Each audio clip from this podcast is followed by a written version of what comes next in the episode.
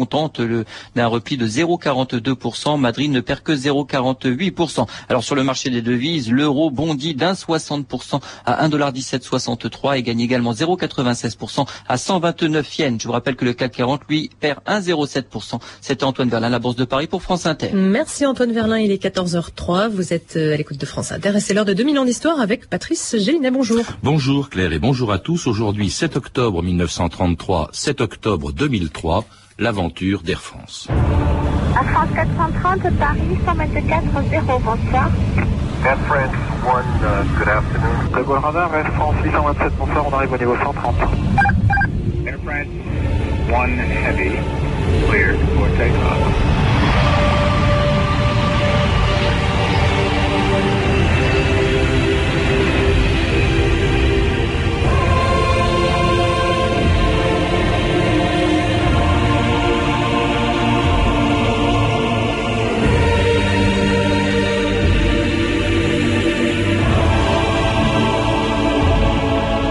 D'histoire.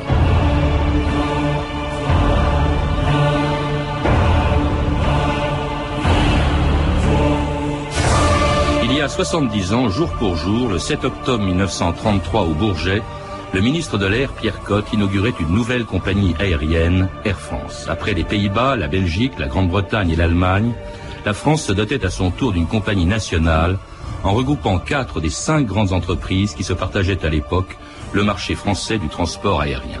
Air Orient, Air Union, la Sidna, la SGTA et la légendaire Aéropostale. Mais le 7 octobre 1933, personne ne pouvait imaginer que 70 ans plus tard, en fusionnant avec KLM, Air France allait devenir la première compagnie aérienne du monde. Le transport aérien en était encore à ses débuts et seuls quelques aventuriers osaient traverser l'Atlantique en avion. Parmi eux, Dieudonné Coste et Maurice Bellonte, qui trois ans avant la naissance d'Air France, décollaient de Paris pour entreprendre la première traversée de l'Atlantique d'est en ouest. C'était le 1er septembre 1930 à l'aéroport du Bourget.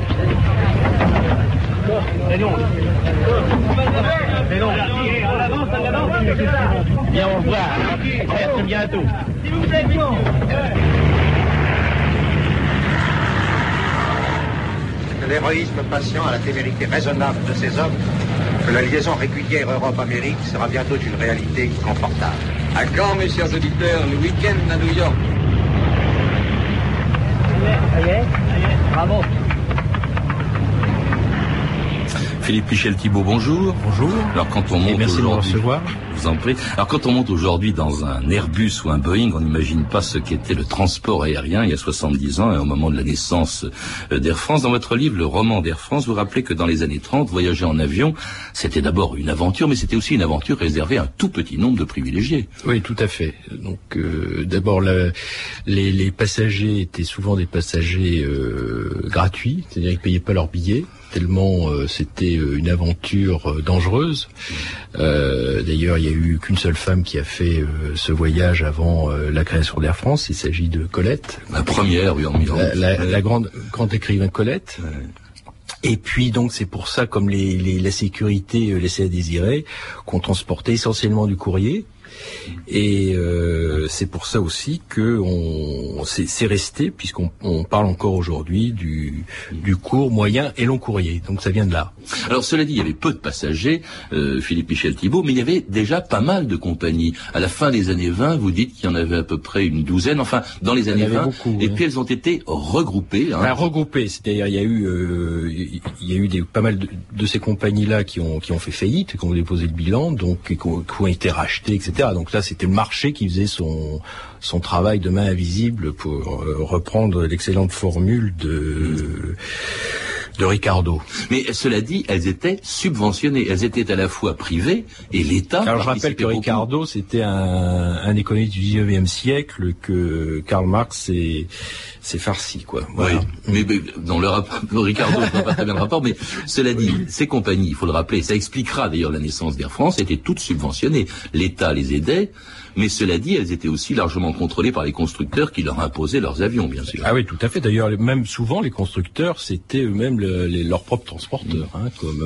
Farman, Briguet, euh, Bloch. Euh, Mais est-ce que c'est pour cette raison, euh, Philippe Michel Thibault, que en 33, donc le ministre de l'air de l'époque, donc qui, qui était à l'époque Pierre Cotte, est-ce que c'est pour cette raison qu'il a décidé de les rassembler dans une seule et même compagnie? Ben, C'est pour plusieurs raisons. pour plusieurs raisons, donc effectivement celle que vous indiquez, mais aussi parce que la, la France était la dernière grande puissance européenne à ne pas avoir de compagnie nationale. Il y avait déjà KLM, Sabena, Imperial Airways. KLM qui est absolument, donc comme c'est d'actualité, je rappelle qu'elle a été fondée euh, en 1919, donc c'est la plus ancienne. Hein. Ah, la plus, ah ouais, ouais, ouais, la plus ancienne. Et puis, euh, et puis Pierre Cotte, qui était un radical socialiste authentique, puisqu'il était à l'aile gauche du Parti mmh. radical, avec euh, avec Pierre Mendès France, avec euh, Jean Zay, etc., euh, avait été choqué par le scandale de l'aéropostale. Et d'ailleurs, quand il avait, quand il a, il a pris son, son portefeuille de, de, de, de, ministre de l'air, il est allé voir Paul Pinlevé, qui était son prédécesseur, le grand mathématicien Paul Pinlevé, qui, qui était malade, euh, qui allait mourir quelques mois plus tard, et euh, Paul Pinlevé, lui, qui était vraiment un modéré, lui, hein, et qui lui dit, euh, il faut limer les, les dents de ces constructeurs. Mm. Faites ce que je n'ai pas pu faire. C'est-à-dire de regrouper. Et c'est comme ça qu'est né Air France. Alors, vous racontez dans votre livre, c'est assez drôle, Philippe Michel Thibault, comment à la conférence de presse qui a précédé l'inauguration d'Air France, c'est un journaliste, je crois, qui a trouvé le nom d'Air eh France. Oui, et eh oui, oui, oui, un de nos confrères. Donc, euh, il y avait, euh, alors ça, c'est même euh, assez épique parce que Ernest Roum, qui est le premier président d'Air France, convoque une une conférence de presse en plein mois d'août. Il y a 4-5 journalistes, dont euh, ce, Rafalovitch du quotidien Le Journal, euh, qui trouve le nom d'Air France. Parce qu'à la fin de la conférence de presse, euh, Ernest Roum dit, il nous faut un nom, on n'a pas trouvé, alors on va faire un brainstorming. Enfin, je, j'actualise, hein, c'était pas exactement. Et puis, euh, donc, et pourquoi pas Air France, puisqu'il faut Air, et puis le nom du pays, puisqu'il y a, etc.. Donc voilà, Air France, Rafalovich, le journal. Et puis on choisit comme emblème celui qui était d'une compagnie aérienne Air Orient, c'était l'hippocampe qui symbolise évidemment l'union de l'air et de la mer. Et puis surtout, on inaugure la compagnie, donc le 7 octobre 1933 au Bourget, il y a exactement 70 ans, et c'était en présence de nombreux journalistes, la revue de presse Stéphanie Duncan. Cérémonie inaugurale de la compagnie Air France au Bourget, titre l'illustration en octobre 33. La réorganisation du transport aérien français qui devenait urgente est un fait accompli, se félicite ce magazine. Aux cinq compagnies contractuelles est désormais substituée une compagnie unique qui porte le nom d'Air France. Ainsi est créé le cadre d'une action nouvelle qui doit procurer au transport aérien français sur les grands itinéraires du globe les mêmes avantages qu'ont retirés de leur monopole de fait des entreprises comme l'Imperial Airways britannique ou la Lufthansa allemande. Au-dessus de cet article, il y a une belle photo en noir et blanc où l'on voit une foule de messieurs élégants, hein, style années 30, réunis sur la piste de l'aéroport du Bourget, au pied même des avions, hein, autour du ministre de l'Air, Pierre Cotte, euh, qui prononce un discours et déclare notamment « L'aéronautique marchande maintiendra l'harmonie des relations entre les peuples et servira le prestige de la France » un programme ambitieux pour une aéronautique encore bien artisanale. Hein, en 1933, à l'époque, les aviateurs sont des pionniers, des héros, et prendre l'avion est une vraie aventure. Nous volions à une vitesse de 250 à 300 km heure, raconte un des premiers passagers d'Air France. À chaque trou d'air, le pilote augmentait le régime du moteur. À la chute brutale dans le vide s'ajoutait donc un vrombissement des plus violents qui me procurait de curieuses sensations, jusque-là inconnues de moi. D'autre part, pas d'aération. Le moteur était graissé à l'huile de ricin. Au bout de peu de temps, la cabine, alors relativement petite, était imprégnée d'une odeur d'huile de ricin chaude, excellent pour le mal de l'air. À l'époque aussi, les pannes sont courantes, mais apparemment tout le monde trouve ça normal. En cas de panne, raconte un pilote, on se pose généralement sans grand mal et puis on va déjeuner avec les passagers. Et puis, euh, ça semble vraiment impensable aujourd'hui, des liens personnels se créent entre passagers et pilotes. Et oui, l'un d'eux raconte, nous faisions tout ce qu'il fallait pour être agréable à nos clients, avec lesquels nous correspondions quelquefois pour les faire revenir. Certains clients même écrivaient à la compagnie pour réserver leur place, à condition que ce soit le pilote de leur connaissance. Nous en étions très fiers. Étonnant aussi, hein, les brochures distribuées par Air France pour initier les voyageurs à l'avion, un peu apeurés, je pense.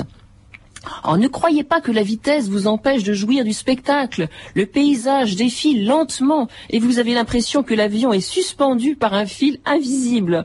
Ou encore ceci, que le virage ne vous inquiète pas. Si l'avion penche sur le côté, c'est qu'il doit en être ainsi, et vous ne risquez rien. C'était les débuts d'Air France en 1933, des têtes qu'on retrouve d'ailleurs dans votre dans votre livre, Philippe Michel Thibault. Vous rappelez très bien résumé par euh, oui, ami. Mais alors c'est bon, à l'époque, vous vous rappelez, c'est 38 000 kilomètres, hein, le réseau était déjà important. Il y avait autant d'avions qu'aujourd'hui, 245 avions. Oui, mais alors complètement disparate.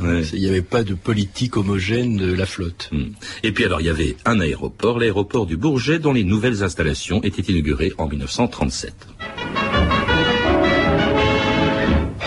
La nouvelle gare aérienne du Bourget, la première d'Europe, est inaugurée par le président de la République, accueillie à son arrivée par M. Pierre Cotte, ministre de l'Air. Le grand aviateur Michel Destroyat nous donne en exclusivité l'interview de voici. Notre compagnie Air France, après avoir passé des moments difficiles, à être à égalité avec les associations commerciales européennes.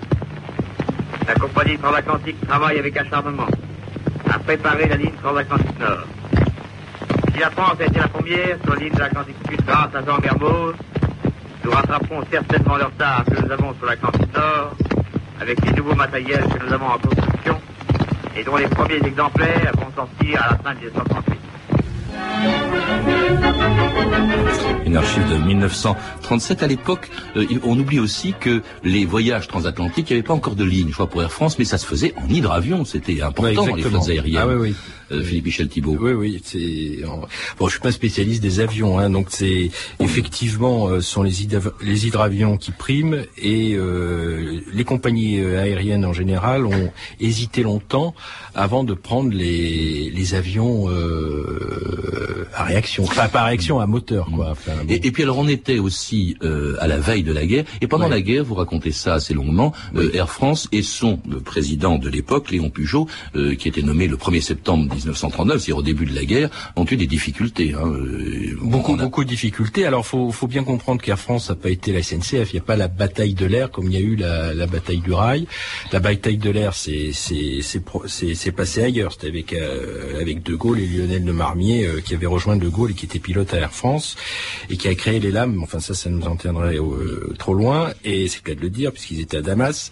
Et c'est les avions qui transportaient le général De Gaulle. Ah, enfin, plus que ça. Non, c'est les, les résistants, le réseau, il a tout créé. Hein. C'est Lionel de Marmier était, était, un type très très courageux et génial. Il a tout tout fait. Hein. que pour ce qui concerne Peugeot hein, et, alors Peugeot, Peugeot, lui, c'est ce que j'appelle, enfin, je vais pouvoir le placer parce que on me censure toujours là-dessus. C'était un collaborateur centriste, c'est-à-dire que euh, il, il, prenait acte de, de la collaboration, mais il était absolument contre Laval, puisqu'il mmh. était ministre de l'air à un moment donné. Et sous Pétain, dans le premier gouvernement Il a démissionné parce que Laval avait été avait tout pouvoir et, Laval le, révulsait. Euh, et donc il, il dirige Air France et il dit bon, on applique euh, l'armistice, mais rien que l'armistice. Et quand euh, euh, quand les nazis voulaient prendre les avions, etc. Bon, vous savez que c'était des qui se comportaient comme des gangsters, ce qu'ils ce qu'ils étaient. Lui organise une certaine résistance passive, c'est-à-dire il, il, joue la montre, etc., etc. Résistance passive.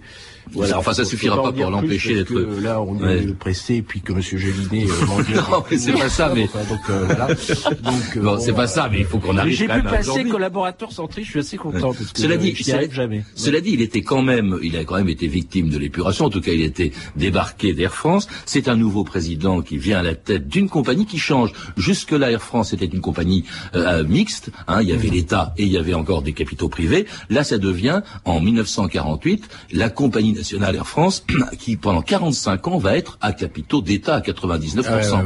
Hein. Et alors, donc le nouveau président, c'est Maximens. Il grand visionnaire. Oui. C'est lui qui structure tout le nouveau réseau et c'est lui qui voit que les États-Unis est un marché capital pour le développement. De... Et donc ça, c'est lui ça. Mm. Et euh, c'est lui qui met, peu avant sa mort, puisqu'il il meurt d'un cancer en 61, euh, et alors qu'il est toujours président d'Air France, c'est lui qui lance Air Union. Oui, mais enfin visionnaire. Moi, je veux bien, Philippe Michel Thibault, vous vous rappelez quand même qu'il commet une erreur monumentale, c'est que il ne s'intéresse qu'aux transports Oh, internationaux. on pas il, parfait, oui. il n'est pas, il refuse de faire une compagnie aérienne intérieure, et c'est sans lui que Air Inter va se créer en 1954. Ah, Tout à fait. Lui. euh, alors, il, faut rappeler quand même que Maximens euh, était un, a été élu euh, un député socialiste, Mm. et donc il savait ce qu'étaient euh, les, les rapports avec les élus locaux, puisqu'il était lui-même élu locaux. Il avait dit moi, je ne veux pas qu'on m'emmerde. C'est pour ça que j'emploie ce mot un peu trivial. Euh, je veux pas qu'on m'emmerde avec les élus locaux, Mm. et que j'ai d'autres chats à fouetter. Il avait un quand même un réseau mondial à structurer. En tout cas, c'est sans lui donc que se C'est sans lui. Air Inter et les deux compagnies Air France et Air Inter vont profiter de la mise en service de la nouvelle aérogare d'Orly, inaugurée avec son lyrisme habituel par le général de Gaulle le 24 février 1961. La cérémonie d'aujourd'hui consacre l'aérogare d'Orly comme l'une des plus frappantes réalisations françaises. Voici qu'en l'ère industrielle, notre pays s'aperçoit que toutes les limites s'éloignent, qu'il a en lui toutes les sources de la puissance et du rayonnement. Orly nous a ce matin confirmé dans cette certitude. Je m'en vais dimanche à Orly sur l'aéroport. On voit s'envoler des avions pour tous les pays tout l'après-midi. Il y a de quoi rêver. Je me sens des fourmis dans les idées. Quand je rentre chez moi, la nuit tombée.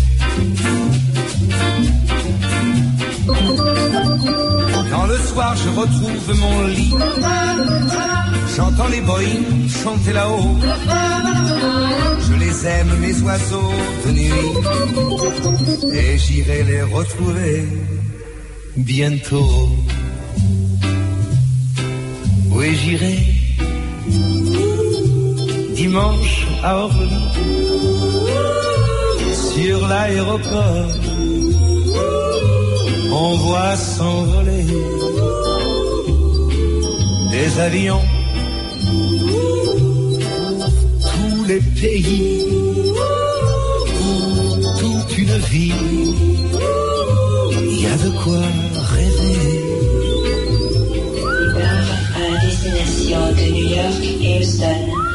Vol Air France 007. Embarquement immédiat. Vous écoutez France Inter, 2000 ans d'histoire. Aujourd'hui, Air France. Et c'était Gilbert Bécaud, un dimanche à Orly, Orly dont les nouvelles installations, euh, Philippe Michel Thibault, vont favoriser l'essor d'Air France, qui a 2 600 000 passagers par an hein, à l'époque, et qui commence à être bénéficiaire peu de temps après, en 66. Oui, c'est- c'est la première fois que l'État n'a pas à renflouer les caisses. Alors cela dit, malgré tout, victime de la première grande grève, je crois même la plus importante de son histoire, c'était en 71, et je crois que c'était à cause du, du salaire des pilotes, qui étaient, je crois, les, les mieux Voilà, payés du c'est la première. Oui, tout à fait. Ben, euh, ça change pas franchement. Et euh, donc euh, c'est la première grande grève, effectivement, des pilotes. Et c'est là que les pilotes prennent le pouvoir. C'est-à-dire qu'ils ils, euh, ils, euh, ils- ils prennent conscience que euh, les qu'ils peuvent mettre en échec euh, la direction d'Air France et euh, ça va devenir un État dans l'État. Hmm. Et donc 71, euh, il y a une grève qui dure dix jours, à telle enseigne qu'il y a un lock-out. Euh, de, de- et les trois compagnies, les trois PDG des, des trois compagnies qui veulent pas céder parce que euh, il y a un enjeu financier extrêmement important. Euh, je passe sur les détails hein, parce que ça, voilà. Bon, et donc euh, ils vont, ils, ils communiquent tous les, ils, un communiqué de presse tous les trois. Donc c'est Galichon pour Air France, Vergniaud pour Air Inter et puis euh, UTA, je m'en souviens plus, mais on s'en fout pour le moment. Euh, ils, veulent pas céder, ils disent que dans le communiqué de presse, ils veulent pas céder. Et puis Chaban-Delmas, qui était le, le, le, le premier ministre de l'époque, lui voit que voit midi à sa porte et que c'est une grève très impopulaire et il il négocie la paix sociale, il lâche tout aux pilotes dans le dos des trois PDG. Alors les PDG d'Air France, c'est intéressant si dans votre livre on se rend compte qu'ils sont nommés par l'unique actionnaire qui est qui est l'État, euh, avec lequel pourtant ils savent vraiment. c'est toujours pareil. Oui, mais ils savent garder malgré tout leur distance. Écoutez d'ailleurs l'un des présidents d'Air France, euh, Pierre Giraudet, racontant comment en 1976 le premier ministre de l'époque, Jacques Chirac, avait tenté en vain de faire acheter des avions Mercure de Marcel Dassault par la compagnie Air France. Pierre Giraudet. Un jour, le Premier ministre euh, m'a invité à déjeuner et pendant tout le repas, il m'a indiqué qu'il souhaitait que j'achète ces avions. Et je lui ai expliqué moi-même, euh, je lui ai répliqué en lui donnant toutes les raisons pour lesquelles je ne devais pas acheter ces, avions. Et à la fin du repas, il m'a dit, cher président, euh, euh, j'ai l'impression que vous ne m'avez pas compris. Le gouvernement vous demande d'acheter ces avions. Et je lui ai dit, monsieur le Premier ministre, je vous ai fort bien compris, mais je me suis peut-être mal exprimé. Euh, il n'y a que moi qui puisse signer de tels marchés, moi je ne les signerai pas. Mais vous pouvez toujours changer de président. Là, il m'a répondu en souriant, pas aussi changer de Premier ministre. C'était l'extrait d'un documentaire qui sera diffusé ce soir sur la chaîne Histoire. Il est gonflé, hein, Pierre Giraudet. Euh, et le Premier ministre, c'est l'actuel président de la République. Mais il est, bon, c'est quand même. mais tous les, les à, partir de lui, tous les présidents vont se comporter de la même manière. Vous racontez comment, par exemple, euh, Blanc, qui a été qui a été président d'Air France, a demandé quand on l'a nommé, euh, il a demandé d'être qu'on lui foute la paix. Voilà, textuellement, exactement, hein. textuellement, oui. Alors, et, il a obtenu ça. Il a vraiment géré. là c'est à partir vraiment de ce moment-là que Air France euh, devient autonome sur, enfin que les présidents sont jugés au résultat. Ils achèteront quand même l'avion Concorde, hein, il l'achètera, Pierre Giraudet.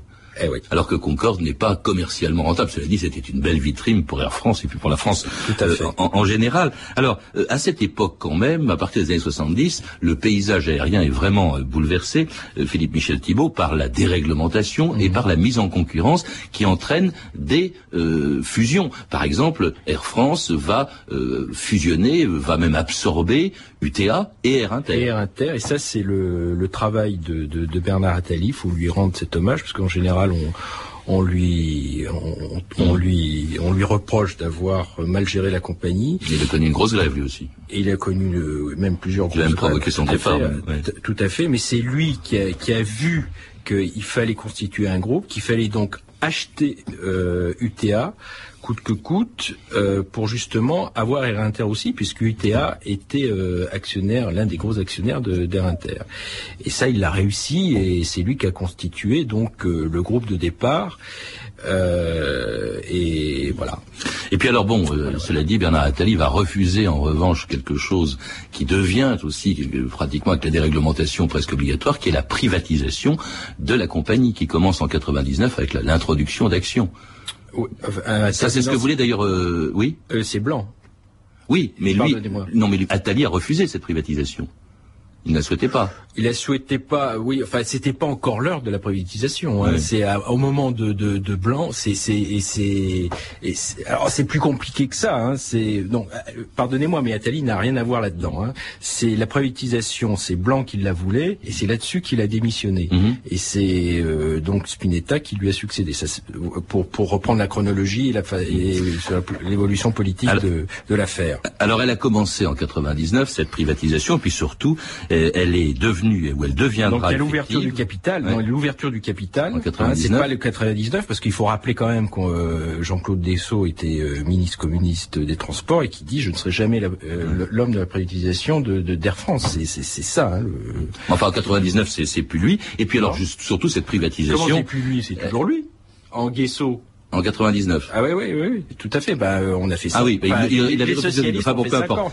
Cela dit, cela dit, elle devient malgré tout euh, euh, effective, surtout quand Air France donc aura fusionné avec KLM, une décision annoncée il y a quelques jours. France Inter, Patrick Roger, le 30 septembre 2003. France Inter. Air France est donc sur le point de devenir ce matin le roi du ciel mondial. Numéro 1 sur la planète en termes de chiffre d'affaires et numéro 4 en nombre de passagers transportés. Pour parvenir à ce niveau, la compagnie doit tout de même reprendre le néerlandais KLM. Le conseil d'administration d'Air France a approuvé hier soir le projet de fusion. Mais visiblement, Valérie, c'est le seul chemin pour parvenir à ce qui devrait devenir donc un géant de l'aérien. Oui, avec cette alliance, Air France devient le premier groupe mondial devant American Airlines en termes de chiffre d'affaires. Air France était déjà la première compagnie européenne grâce à la bonne santé de ses activités malgré la crise actuelle du transport aérien. En nombre de passagers transportés, le nouveau groupe prendra la quatrième place mondiale. Son rapprochement avec KLM lui permet de distancer définitivement British Airways et Lufthansa sur le marché européen. Air France disposera désormais de deux hubs, deux plateformes d'importance, Roissy et Schiphol Amsterdam. Première compagnie aérienne l'année de son 70e anniversaire, c'est pas mal pour Air France. Cela dit, ça va être Air France KLM. Est-ce qu'on ne peut pas dire, Philippe Michel Thibault, que c'en est un peu fini aujourd'hui des compagnies nationales on pourrait le penser, mais je pense que la France a une telle, le mythe de la France, c'est quand même un message, le, message universel des droits de l'homme, et je crois malgré tout qu'Air France, et je le souhaite, et on aura bouclé euh, l'histoire avec Pierre Cotte et Maximence, mmh. grâce à Jean-Cyril Spinetta qui a réussi un coup de génie là-dessus, et je crois qu'Air France perdurera au travers de vos 2000 ans d'histoire. Merci. Merci, c'est joli fin. Merci Philippe Michel Thibault. Je rappelle donc que vous êtes l'auteur du roman d'Air France qui a été publié chez Gallimard avec une préface de l'actuel président d'Air France, Jean-Cyril Spinetta. À lire également Des métiers et des hommes, histoire sociale d'Air France, un livre de Nadia Simoni qui sortira en novembre aux éditions du Cherche Midi.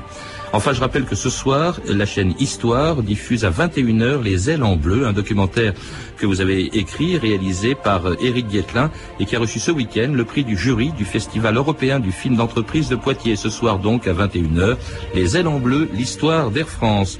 Vous pouvez, vous le savez, retrouver ces renseignements en contactant le service des relations avec les auditeurs au 0892 68 10 33, 34 centimes d'euros la minute ou consulter le site de notre émission sur franceinter.com.